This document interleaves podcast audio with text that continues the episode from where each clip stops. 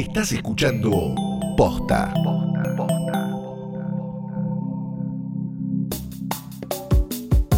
Hoy se reunieron Alberto Fernández, Horacio Rodríguez Larreta y Axel Kichilov para definir si en AMBA se vuelve a fase 1 por el aumento de casos de coronavirus. ¿Volver atrás? ¿De nuevo?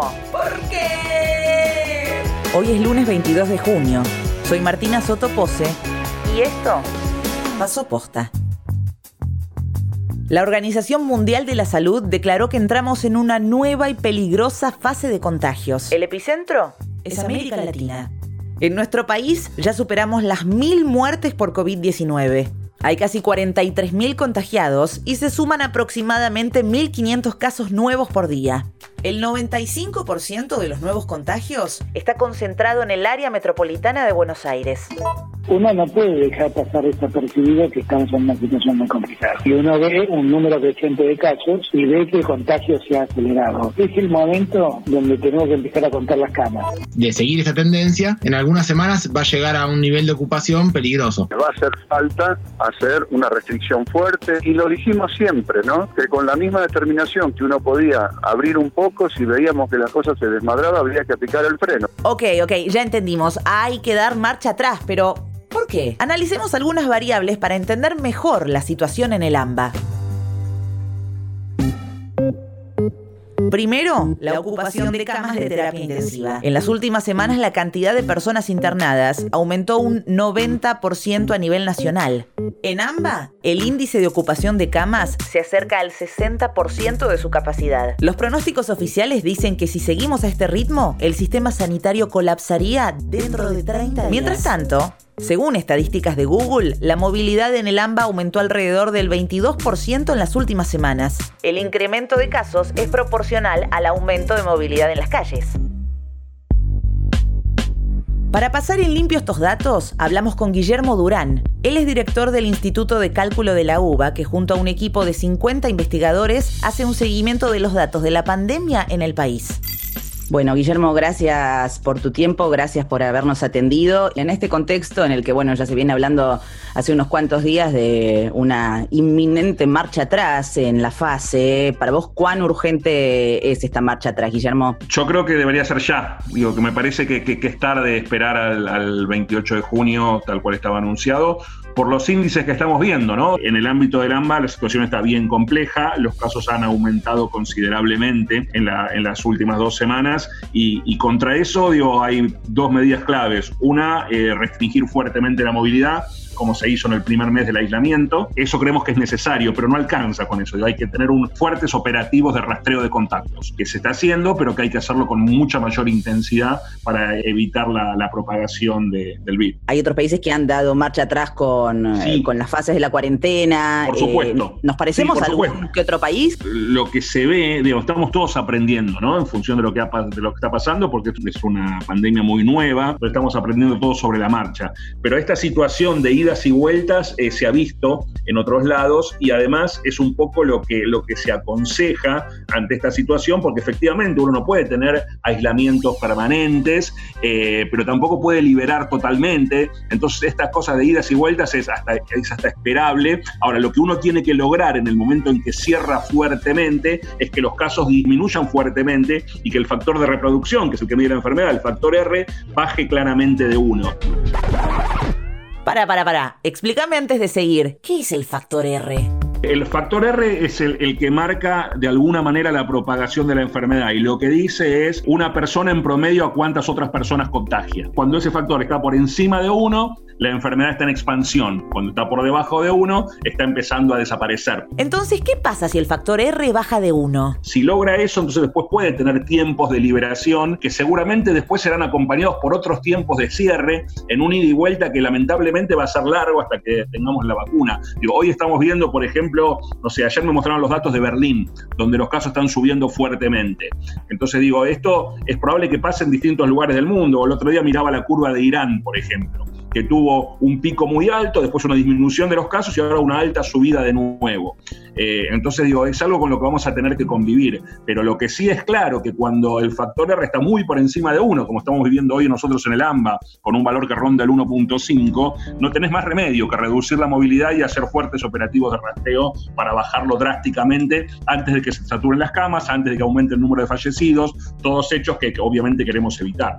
Y en términos de reducir la movilidad, Guillermo, bueno, la semana pasada hubo, aumentaron las restricciones al transporte público. ¿Qué opinión te merece, por ejemplo, eh, los permisos para salir a hacer actividad física, que ahora, bueno, la franja se amplió un poco. ¿Tendría que haber más restricciones en este ámbito? ¿Es un yo riesgo? Creo que sí, digo, yo, creo, yo creo que durante dos, tres semanas hay que eh, mantener solo lo esencial, como se hizo desde el 20 de marzo, te diría, hasta mediados de abril. Porque, porque si no, eh, pasa lo que estamos viendo, digamos. No es muy claro cuáles son los efectos de esta liberación que más afectan sobre los contagios. Yo no te podría decir si salir a correr está afectando o no, es como que a veces es complejo de medir eso, pero todo junto, digamos, todo ese fuerte aumento de la movilidad no sé, yo he salido bastante poco, pero cada vez que salgo veo mucho movimiento en la calle y todo eso obviamente no ayuda. Digo, me parece que el primer mes del aislamiento se cumplió eso más fuertemente, pero después con el aumento de la movilidad la cosa volvió a complicarse.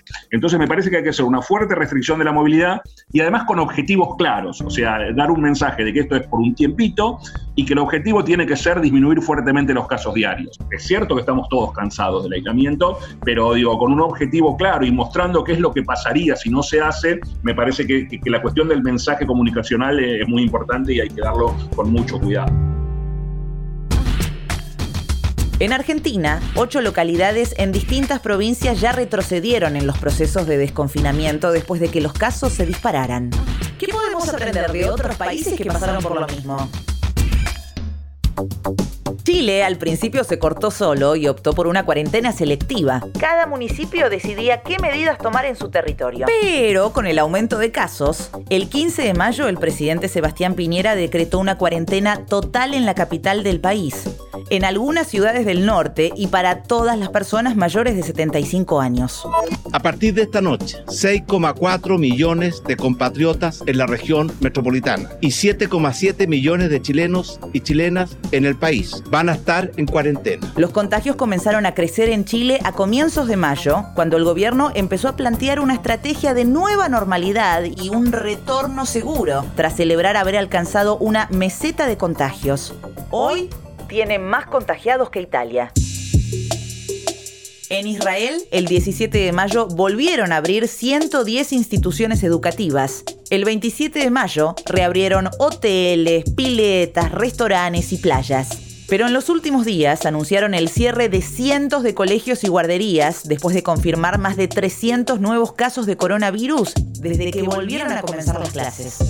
Corea del Sur consiguió controlar la situación mediante campañas masivas de testeos y un rastreo de las personas contagiadas. Para principios de mayo el país iba recobrando una cierta normalidad.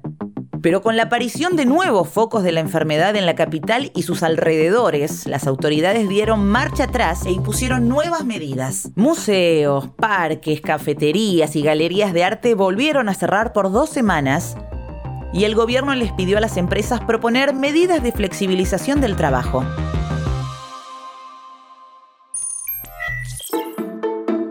Hola, yo soy Leticia Seriani, estoy a cargo de la Subsecretaría de Gestión de la Información del Ministerio de Salud de la provincia. De esta subsecretaría depende la Dirección de Epidemiología y de Control de Brotes, con lo cual venimos trabajando muy fuerte en generar información para, para tomar decisiones en este contexto. Leticia trabaja con los datos duros de la provincia de Buenos Aires y está bastante segura de los pasos a seguir. Hay que volver atrás. Pero ¿Cómo? Nosotros creemos que efectivamente es urgente retroceder de fase hacia un aislamiento más estricto. De acuerdo a nuestras estimaciones o proyecciones, en, 20 o 30 días el sistema de salud de la provincia estaría al máximo de su capacidad. Es necesario tomar ya esa decisión para que efectivamente no lleguemos a esa situación de, colapso del sistema de salud. ¿Por cuánto tiempo sería este cierre? Eh, es difícil poner un tiempo exacto, pero hay que pensar que más o menos hay que tomarse un tiempo que puede ser desde una semana, 10 días, hasta dos semanas para ver ese impacto en la cantidad de casos. Por cómo se da la circulación viral, el tiempo que tiene incubación, por eso siempre hablamos de una, un retroceso a una fase 1 que nos va a llevar por lo menos dos semanas, digamos. Los motivos por los que se aplicó la cuarentena obligatoria desde tan temprano en nuestro país fue para preparar el sistema sanitario, equiparlo con respiradores y camas para evitar la saturación que ya vimos en otros países.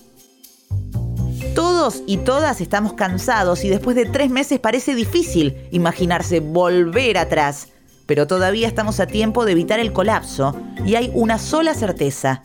Esta batalla está lejos de haber terminado. Esto también pasó posta. El gobierno puso la expropiación de Vicentín en stand-by. La nueva estrategia es avanzar con el proyecto del gobernador de Santa Fe, Omar Perotti, que busca acercar posiciones. Los dueños de la empresa vuelven a tomar hoy el control de la planta hasta que se resuelva la intervención estatal. La Cámara de Diputados retomará las sesiones virtuales. Arrancarían mañana martes o el miércoles. La regulación del teletrabajo es uno de los grandes proyectos pendientes. Fanáticos del K-pop y usuarios de TikTok sabotearon un acto de campaña de Donald Trump. El rally por la reelección presidencial en Tulsa, Oklahoma, había superado el millón de entradas reservadas, pero solo se presentaron alrededor de 6.000 personas.